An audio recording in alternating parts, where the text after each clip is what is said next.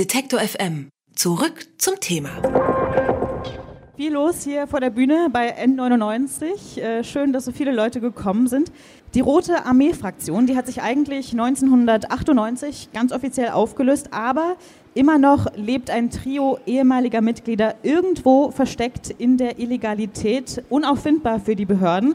Und das ist schon verwunderlich, weil dieses Trio eben immer wieder kriminell in Erscheinung tritt. Ihnen wird eine Überfallserie angelastet, die dauert praktisch bis heute an und erst im März prüft die Polizei eine Verbindung der drei zu einem bewaffneten Überfall auf einen Geldtransporter in Nordrhein-Westfalen.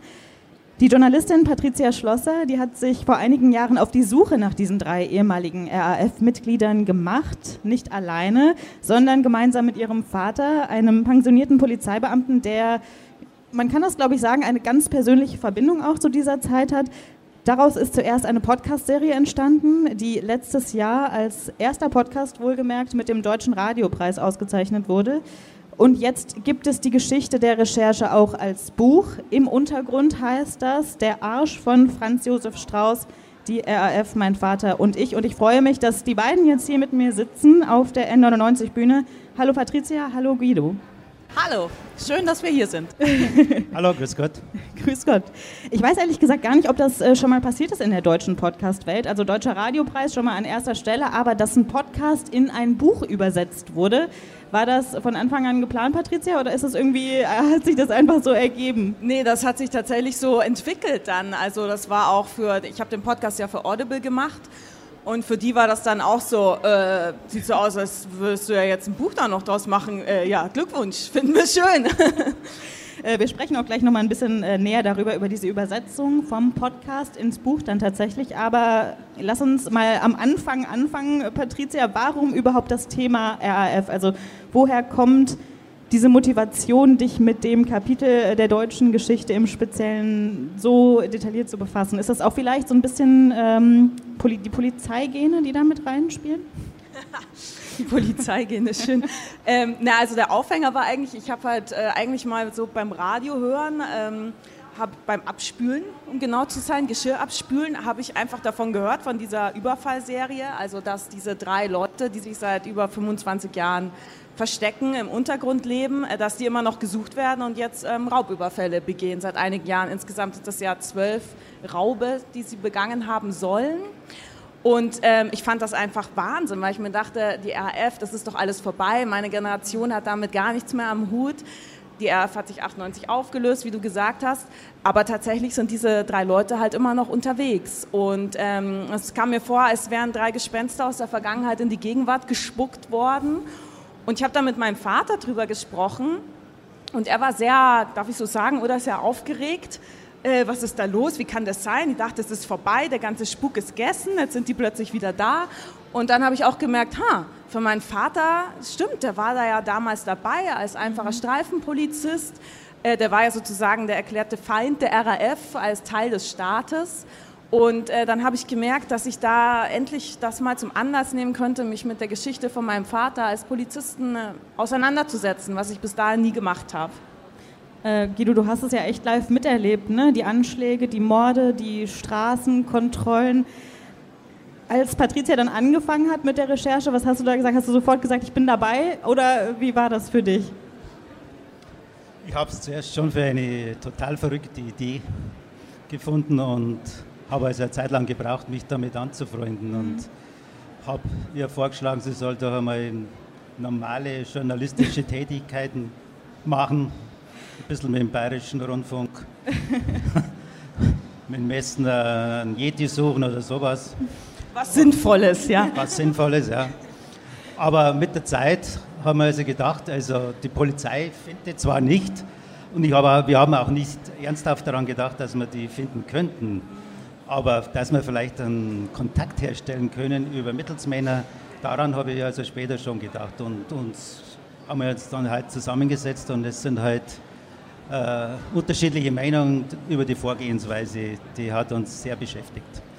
Das ist tatsächlich auch was, was ich total äh, beeindruckend finde, schon im Podcast, wie unerschrocken, äh, kann man eigentlich sagen, Patricia, du in diese Szene ehemaliger RAF-Mitglieder und Sympathisanten überhaupt eingetaucht bist. Ich glaube, es gibt eine Szene, da reist ihr beide in so ein kleines Dorf in Niedersachsen und klopft quasi einfach an die Tür. Äh, woher nimmst du diesen Mut eigentlich? Oder ist das für dich überhaupt Mut? Was, nee, ist für mich eigentlich kein Mut. Ähm, wenn, ich, wenn ich mir was in den Kopf gesetzt habe, würde Papa jetzt sagen, dann möchte ich das einfach durchziehen. Und ähm, äh, ich habe diese Recherche beschlossen und dann gehe ich halt jeder Spur nach, die, die dabei so aufploppt. Und äh, entsprechend standen wir dann eben auch bei diesen Leuten vor der Tür, die du jetzt gerade beschrieben hast. Also das war so ein Paar, die früher als RAF-Unterstützer ähm, also es wurde jedenfalls behauptet, dass sie das waren und entsprechend äh, habe ich da an die Tür geklopft, ja. Und sagst dann einfach, äh, Entschuldigung, haben Sie früher die RAF unterstützt? Oder? ich habe denen zuerst einen Brief geschrieben, also ganz so dreist bin ich nicht vorgegangen, aber sie haben halt nie auf diesen Brief geantwortet. Also sind mein Vater und ich eines Samstags einfach hingefahren und die waren natürlich, ähm, die waren natürlich sehr überrascht, aber haben dann auch gesagt, ja gut, wenn Sie jetzt schon mal da sind, dann kommen Sie rein und dann haben wir tatsächlich zwei Stunden oder so waren wir da. Ne? Und dann haben wir richtig äh, mit denen ähm, diskutiert, äh, was schön war. Auch für die hatte ich das Gefühl, so mal wieder drüber zu sprechen zu können. Für dich war es ziemlich äh, ein Schock, plötzlich auf der Couch von zwei Linksextremisten Platz zu nehmen als Ex-Bulle. Ähm, Ex-Polizist. Ähm, aber es hat sich dann herausgestellt, dass das denen auch Spaß gemacht hat, darüber wieder zu sprechen, auch wenn es für uns sehr erschreckend war, weil die halt immer noch ähm, die gleichen Meinungen hatten, die sie auch schon in den 70er Jahren hatten. Und äh, es war so ein bisschen wie an einer Zeitkapsel zu sein und ähm, Meinungen zu hören wie äh, Mord, man muss Morde begehen, äh, damit sich was ändert. Das war dann schon ähm, ganz schön schockierend, das zu hören. Aber gab es eine Situation, wo du tatsächlich mal gedacht hast, oder auch du, Guido, jetzt wird es irgendwie brenzlig, also das geht ein bisschen zu weit? Hast du dir das mal gedacht? Die brenzligen Situationen hast du immer allein gemacht. Das, da habe ich immer meistens erst hinterher erfahren. Zur Roten Hilfe sich als Journalistin angemeldet, die etwas über die links, linksextreme Szene wissen möchte und lauter so Sachen halt. Das hat es eigentlich, wo sie gewusst hat, dass ich da dagegen bin, hat sie also selbst dann gemacht, ohne mich zu fragen und hat es mir dann gebeichtet. Trotzdem schreibst du ja sogar an einer Stelle, irgendwie glaubst du, mich versteht niemand außer eben mein Vater und rufst dann äh, tatsächlich Guido an. Also hast du doch immer Verständnis aufbringen können und vielleicht auch Begeisterung, wenn dann doch irgendwie eine neue Spur aufgekommen ist, oder? Ja, doch. sie, sie schreckt eigentlich von gar nichts zurück und das, das macht also einfach, man muss, muss einfach den direkten Weg gehen, das ist einfach der, meistens der, der beste Weg. Mhm. Ja, ich glaube, dich hat ja dann auch einfach so der Jagdinstinkt auch so ein bisschen gepackt, ne? Ja, das, das stimmt schon. Ich, nach der Pensionierung bin ich also einfach so in ein bisschen ein Loch gefallen, wie so viele Rentner und Pensionisten geht. Und das hat mir halt dann wieder ein bisschen raus. Ich war wieder was ich konnte wieder arbeiten wie früher, recherchieren und das hat einfach dann Spaß gemacht. Und über dich ist ja tatsächlich dann auch der Titel äh, so entstanden, oder? Also der Arsch von Franz Josef Strauß, der ist über dich reingekommen, stimmt's? Das ist ein Originalzitat, ja. ja. Wollt ihr die Geschichte nochmal erzählen? Soll ich schnell kurz zusammenfassen? Also mein, mein, Vater war ja auch bei den Olympischen Spielen 1972 ähm, als Streifenpolizist mit dabei. Also als die ähm, palästinensischen Attentäter haben ja die israelische Sportmannschaft als Geiseln genommen und mein Vater war dann mit auf dem äh, Fliegerhorst.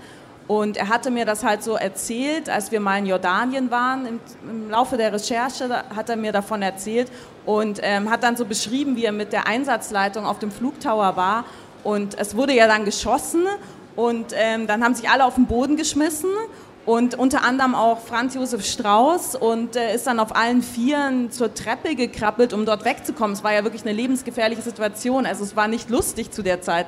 Aber als mein Vater dann so gesagt hat und dann war plötzlich dieser Riesenarsch von Franz Josef Strauß vor mir an der Treppe, da musste ich halt einfach so lachen. Es war so ein grotesker Moment, äh, der auch schön war, weil wir halt dann lachen konnten, obwohl das ja alles ein großer Schrecken war. Ihr debattiert im Podcast auch sehr intensiv über die moralische Dimension des RAF-Terrorismus und auch äh, der Reaktion des deutschen Staates. Am Ende kommt es sogar zum ziemlich heftigen Streit. Wie ist es denn jetzt? Könnt ihr den Positionen des jeweils anderen inzwischen mehr abgewinnen als vielleicht noch am Anfang der Recherche? Also ich glaube, äh, wir sind jetzt respektvoller im Umgang miteinander. Deswegen können wir jetzt hier auch sitzen. Also es hat ähm, unser Verhältnis äh, zueinander auf jeden Fall verbessert. Ähm, wir streiten jetzt immer noch viel, oder? Das kann man sagen, ja. es gibt genügend Gründe, äh, wo man streiten kann, aber ich muss aber auch sagen, ich habe mir meine Einstellung ein bisschen geändert, auch durch diese intensive Recherchen und bin aber auch zu, einfach auch zu dem Entschluss gekommen, dass also der, der Staat damals überreagiert hat, Gesetze erlassen hat, die eigentlich äh, der Staat nicht erlassen hätte, die es nicht gebraucht hätte. Das müsste der Demokratie einfach aushalten, bin ich der Meinung. Und äh, das war ich vorher eben nicht. Vorher war ich der Polizist, der auf der Straße mit konfrontiert ist, mit diesen Sachen konfrontiert worden ist und und äh, mitbekommen hat, wer alles erschossen worden und dann das sind halt, das ist der Gegner gewesen und ich war auf der anderen Seite. Und da hat man sich nicht so damit beschäftigt, aber wenn man sich eingehend damit beschäftigt, muss man wirklich sagen, dass, dass also der Staat überreagiert hat. Und das ist eigentlich immer so, jeder Staat reagiert auf irgendwelche politische, innerpolitischen Einflüsse auf seine Art und Weise und meistens werden neue Gesetze erlassen. Sieht man jetzt in Bayern, wenn neue Polizeiaufgabengesetz ist das Gleiche. Ist auch vollkommen überflüssig und so ist Und das ist ja tatsächlich auch das, wovon der, der Podcast am Ende lebt, ne? von so lebendigen Debatten, von Gesprächen.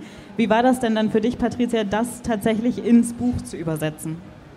Also es ist insofern schade im Gegensatz zum Podcast. Also ein Nachteil am Buch ist eigentlich, dass man meinen Vater da jetzt halt nicht mehr hören kann. Man, man kann sein Bayerisch äh, sein bayerisches Geschimpfe kann man jetzt nicht mehr so gut raushören. Wir haben das versucht, ähm, behutsam mit rein zu übersetzen, sozusagen, dass das äh, noch vorhanden ist. Der Vorteil am Buch war aber dafür, dass man, ähm, ich konnte mich einfach mehr ausbreiten, kon ich konnte mehr darüber schreiben, geschichtlich, was, was die RAF ist, wo die herkommen, wie man das heute einordnen muss. Und ich konnte auch viel mehr reflektieren darüber, was diese Recherche mit uns beiden gemacht hat, weil ich einfach mehr Platz hatte und auch was sie mit mir persönlich gemacht hat, also meine eigene Auseinandersetzung mit Linksextremismus. Also eher nochmal als, als Selbstreflexion dann auch für dich. Ja, genau. Zum Schluss noch die Frage, ihr seid ja jetzt schon einige, einige Jahre dran an dem Thema, ich wollte schon einige Tage sagen, das ist jetzt schon ein bisschen länger. Ähm, auch im Buch sind, wie du gerade schon gesagt hast, im Vergleich zum Podcast eben auch ganz neue Erkenntnisse irgendwie drin. Wie geht es denn jetzt weiter? Also wollt ihr beide noch weitermachen oder? Ja, also es beschäftigt mich nach wie vor und dich ja auch. Ähm, und es sind jetzt auch durch das Erscheinen des Buchs nochmal viele neue Hinweise eingegangen tatsächlich, die ich jetzt so nach und nach abarbeite. Also Leute, die sich melden, weil sie ähm, Erinnerungen, Erinnerungen geweckt wurden dadurch und ähm, manche auch tatsächlich die Tipps geben, ähm, weil sie früher in diesen Zusammenhängen unterwegs waren, äh, also so im linken Milieu und sich dann bei mir gemeldet haben und das ist natürlich toll. Also ich bin da nach wie vor dran interessiert und ähm, gehe da weiter an Spuren nach. Mal schauen, vielleicht wird ja noch irgendwas draus. Patricia Schlosser war das hier bei uns auf der N99-Bühne gemeinsam mit ihrem Vater Guido. Die beiden haben die Fährte von drei immer noch untergetauchten Ex-RAF-Mitgliedern aufgenommen. Und daraus ist ein Buch entstanden. Im Untergrund heißt es Der Arsch von Franz Josef Strauß, die RAF, mein Vater und ich. Erschienen bei Hoffmann und Kampe, kostet 18 Euro. Und zum Schluss sage ich vielen Dank euch beiden, dass ihr da wart. Ja, gerne, hat Spaß gemacht. Danke fürs Zuhören. Hat Spaß gemacht. Danke. Wer unser Angebot voranbringen möchte, hilft uns schon mit dem guten alten Weitersagen. Egal ob im Freundeskreis oder im sozialen Netzwerk Ihrer Wahl. Empfehlen Sie uns gern weiter.